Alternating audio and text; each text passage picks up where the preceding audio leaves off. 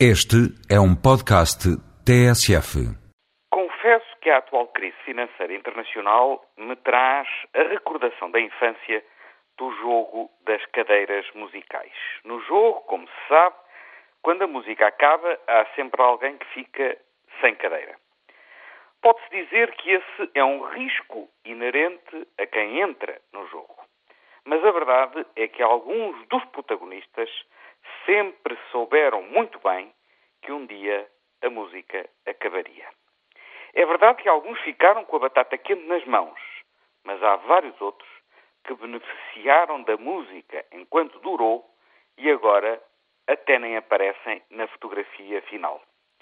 O que o caso de uns e dos outros mostra é que houve quem não tivesse desempenhado o seu papel, condescendendo com uma euforia que se sabia iria um dia acabar.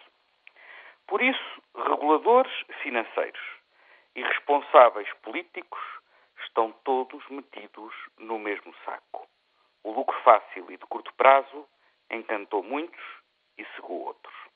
Logo, o que hoje todos temos o direito de exigir é que haja líderes à escala global que assumam as suas responsabilidades e impeçam a readição no futuro das causas desta crise. Ao menos, a crise teve já um efeito positivo.